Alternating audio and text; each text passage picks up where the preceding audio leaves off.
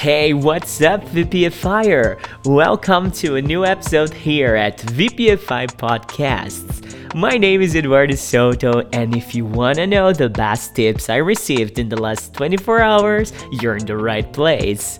I've just learned a really nice expression, and I'd love to share it with you right now. Have you ever heard about the expression empty nester?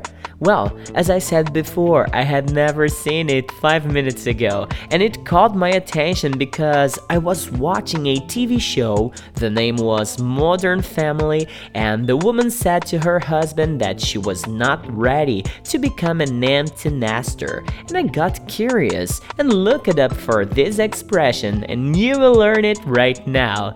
A parent father or mother whose children have grown up and left home are called empty nesters. Empty is the adjective that means no one inside, something with nothing inside. And nester, it's a variation of the word nest that means a home built by birds for their eggs.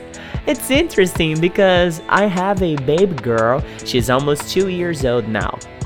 And I never, never ever imagined myself thinking about this topic. When she grows up and decides to leave home, I'll become an empty nester too. Oh my gosh. I'd like to know about you. Do you have kids? Are you ready to face the stage of being an empty nester? Share it with me through Instagram or WhatsApp, but it's not over. Let me teach you a little bit more. Have you ever heard the expression sick as a dog? Basically, when you are sick, it means you have contracted any kind of sickness that makes your body feels bad about it, right? But why as a dog? Huh? I also don't know. but if you were sick as a dog, you're very ill. Maybe you were having some symptoms heavier than the usual, and probably you'll be a new statistic inside the coronavirus program. Or not. Who knows, right? I have another question for you here. When was the last time you felt sick as a dog? How much time did you take to get better and recover 100% from this sickness?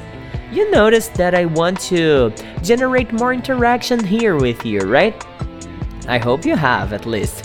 That's why I strongly suggest you to listen to this podcast with your Instagram or WhatsApp account linked to mine and answer all my questions. By doing this, you'll be able to practice even more your English, and instead of just learning the things I'm teaching you, you'll be able to interact and practice with everything and learn it twice faster and stronger. Alright, well, it's almost 9 pm. My Wednesday was kind of weird and I don't even know why, okay? but tomorrow I'll be back here to record a new episode. If you want to contact me and keep talking, I'm always online at the VPFI Instagram at Você Pode Falar Inglês and leave me a message over there or on my WhatsApp 16 9 9752 2487 and keep this in mind. A little bit by day and your goal will be accomplished. Have a great one. Eduardo Soto from VPFI out. Connected.